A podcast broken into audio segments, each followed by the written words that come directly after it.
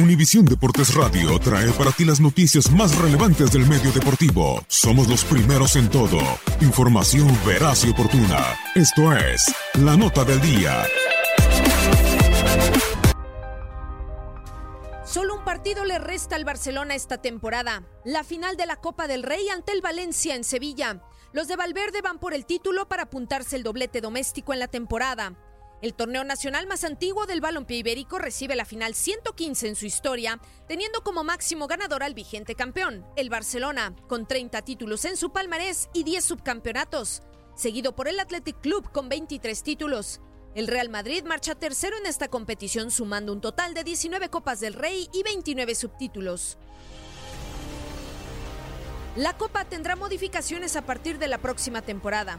Hasta esta participaron 83 equipos, incluidos Segunda B y Tercera, y se disputaron 115 encuentros. La competición inició la primera semana de septiembre. La Federación Española planea un modelo de competición en el que se jugarán menos partidos, ya que solamente se disputará a doble encuentro la semifinal. Por tanto, se pasará de las 12 jornadas de la actual Copa a tan solo 10, ya que todas las eliminatorias se jugarán a partido único.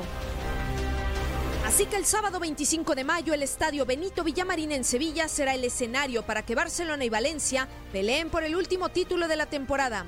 El equipo que resulte campeón recibirá la copa de manos de Su Majestad el Rey Felipe VI y será de un diseño totalmente nuevo, puesto que el año pasado el Barça se lo quedó en propiedad al ser el tercer título consecutivo. Katia Mercader, Univisión Deportes Radio.